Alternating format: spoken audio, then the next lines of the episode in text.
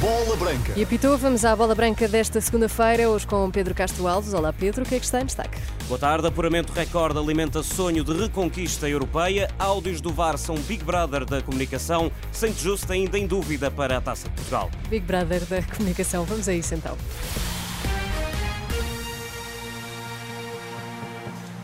Boa tarde. O melhor apuramento de sempre reacende esperança na conquista do título europeu. A seleção portuguesa garantiu com a vitória sobre a Eslováquia a melhor fase de qualificação de sempre para uma grande prova internacional, superando o registro conseguido no apuramento para o Euro 2016.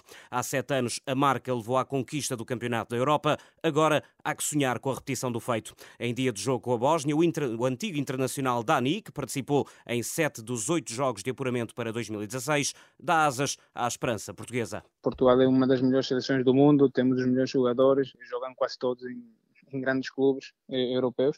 Acho que todos eh, estão confiantes de que isso possa voltar a acontecer. Eu, pelo menos, eh, acredito nisso, porque vejo a seleção da maneira que joga, temos feito muitos golos, só sofremos agora neste último jogo. Acredito que, que Portugal entre em todas as competições como, como favorito. Todo mundo sonha com isso, é, os próprios jogadores, é voltar a ganhar, eu acredito que, que, que, essa conquista possa ser já no próximo europeu. Primeiro lugar no grupo e recorde de vitórias consecutivas. É isto que está em jogo esta noite para a seleção nacional na visita à Bósnia. Já apurada para o Euro 2024, a seleção ambiciona uma qualificação 100% vitoriosa. Para garantir o primeiro lugar, basta um empate em Zenica. Caso consiga os três pontos, Roberto Martínez alcança um registro inédito de oito vitórias seguidas em jogos oficiais da seleção, superando o recorde de sete de Fernando Santos. Em entrevista à bola branca, Dani garante que estas marcas estão na cabeça dos jogadores e selecionador para o jogo desta noite. Portugal é, viajou com essa mentalidade. Viajou com a mentalidade de que pronto, já está feito, podemos perder, podemos é, disfrutar. Não, acho que são todos profissionais, sabem que aquilo que já conseguiram era o passo importante, era o primeiro passo. Agora é, é ganhar, é ganhar, é continuar a, é, no, bom, no bom caminho, no bom ambiente e, e certeza que quem julgar, se, se houver alterações no 11 inicial, é, acredito que, que, que vão dar o, o melhor e, e, estão ali porque são os melhores de Portugal na, na atualidade e, e, vamos buscar mais uma vitória. Com a presença no Europeu garantida, Dani vê os últimos três jogos de apuramento, agora com a Bósnia e em novembro com Liechtenstein e Islândia, como preparação para a fase final. A qualificação já está garantida, é claro que agora é, é, é continuar. Esse bom trabalho, dar, dar eh, minutos aos jogadores que, que, que, pronto não tiveram, mas continuar sempre com a mesma mentalidade de, de ganhar, de, de, de, implementar tipo aquilo que o, que o treinador quer e continuar a fazer esse trabalho. Dani, antigo internacional português, em entrevista à Bola Branca. Com 24 jogadores chamados e apenas 23 lugares na convocatória, Roberto Martínez volta a deixar Totti Gomes na bancada esta noite. Portugal defronta a Bósnia-Herzegovina a partir das 7h45, na jornada 8 do Grupo J de apuramento para o Europeu. O encontro em Zenica, na Bósnia, tem relato e acompanhamento ao minuto no site da Renascença em rr.pt. À mesma hora do Bósnia-Portugal, também no Grupo J, jogam-se o Islândia-Liechtenstein e o o Luxemburgo-Eslováquia. Ainda voltaremos às seleções nacionais mais à frente. A divulgação dos áudios do VAR está a transformar a arbitragem num reality show de comunicação. Depois da segunda edição do programa mensal do Conselho de Arbitragem, o vídeo-árbitro Bola Branca Paulo Pereira considera que não se está a passar a mensagem certa para o público. A divulgação das comunicações entre árbitro e vídeo-árbitro dos Jogos da Liga é tardia e fala-se muito pouco do que é importante, se as decisões foram bem ou mal tomadas. Acho que a mensagem se está a perder é muito mais importante explicarmos às pessoas se a decisão foi bem ou mal tomada do que termos um Big Brother de comunicação que, que francamente, não, não acrescenta valor uh, àquilo que é importante, que é o adepto e os intervenientes perceberem eh, a decisão das equipas de arbitragem.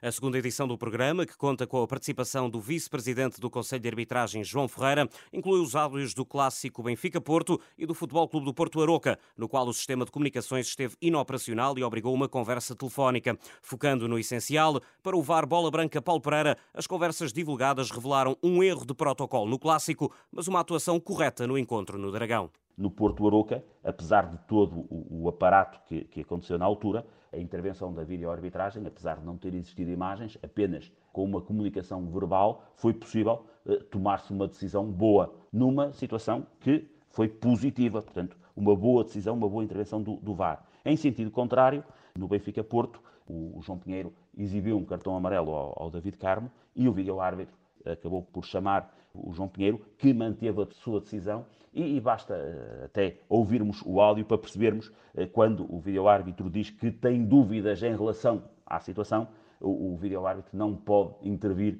em situações de dúvida. Uh, só pode ter, intervir em situações em que tenha certeza absoluta. E aqui também o João Pinheiro tomou a melhor decisão, que foi manter o, o cartão amarelo Paulo Pereira, o vídeo-árbitro Bola Branca em análise aos áudios divulgados da comunicação entre VAR e árbitro na Liga. Saint Just continua em dúvida para a Taça de Portugal. O Central está na fase final da recuperação da lesão, mas falhou o jogo de treino de ontem do Sporting frente à equipa B. Rubén Amorim mantém a expectativa de poder dar alguns minutos ao neerlandês, bem como a Francisco Trincão, no encontro da Taça de Portugal diante do Olivais e Moscavide, mas ainda não há garantias. Jorge Sanchez já, já definiu os objetivos para esta época no Futebol Clube do Porto.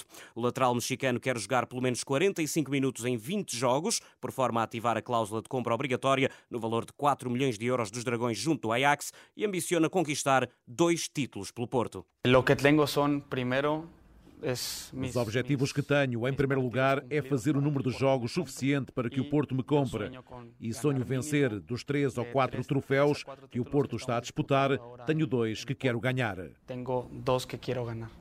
O portista Jorge Sanchez em declarações à Federação Mexicana de Futebol. Esta madrugada o lateral jogou os 90 minutos pela seleção do México na vitória por 2-0 no jogo de preparação frente ao Ghana. De regresso às seleções nacionais, depois da goleada por 6-1 à Bielorrússia, os sub-21 defrontam amanhã a Grécia no operamento para o Euro 2025. O médio Mateus Fernandes, emprestado pelo Sporting ao Estoril esta época, garante uma seleção confiante para o encontro com os helénicos. A Grécia é uma equipa, uma equipa forte, não se se é das mais fortes e, e vai ser um jogo muito combativo. Uh, acho que a Grécia é uma equipa que aposta muito nas bolas paradas. Uh, teremos que estar, entretanto, atentos a todos os momentos do jogo, mas sabendo também das nossas qualidades, uh, do que temos de fazer e confiantes, confiantes que vai correr bem. O médio Mateus Fernandes, a seleção de sub-21 recebe a Grécia no estádio Dom Afonso Henriques, em Guimarães, amanhã às 7 da tarde. O selecionador Rui Jorge e um jogador lançam o encontro hoje às 4 e meia da tarde. Cricket, squash, beisebol, lacrosse e flag football vão estar nos Jogos Olímpicos de 2028. O Comitê Olímpico Internacional aprovou esta manhã, em sessão plenária, a entrada das cinco modalidades no programa dos Jogos de Los Angeles. O squash e flag football, uma variante do futebol americano, são muito populares nos Estados Unidos e estão a fazer a estreia em Jogos Olímpicos. Obrigada, Pedro Castro Alves, e até amanhã. Obrigado, boa tarde.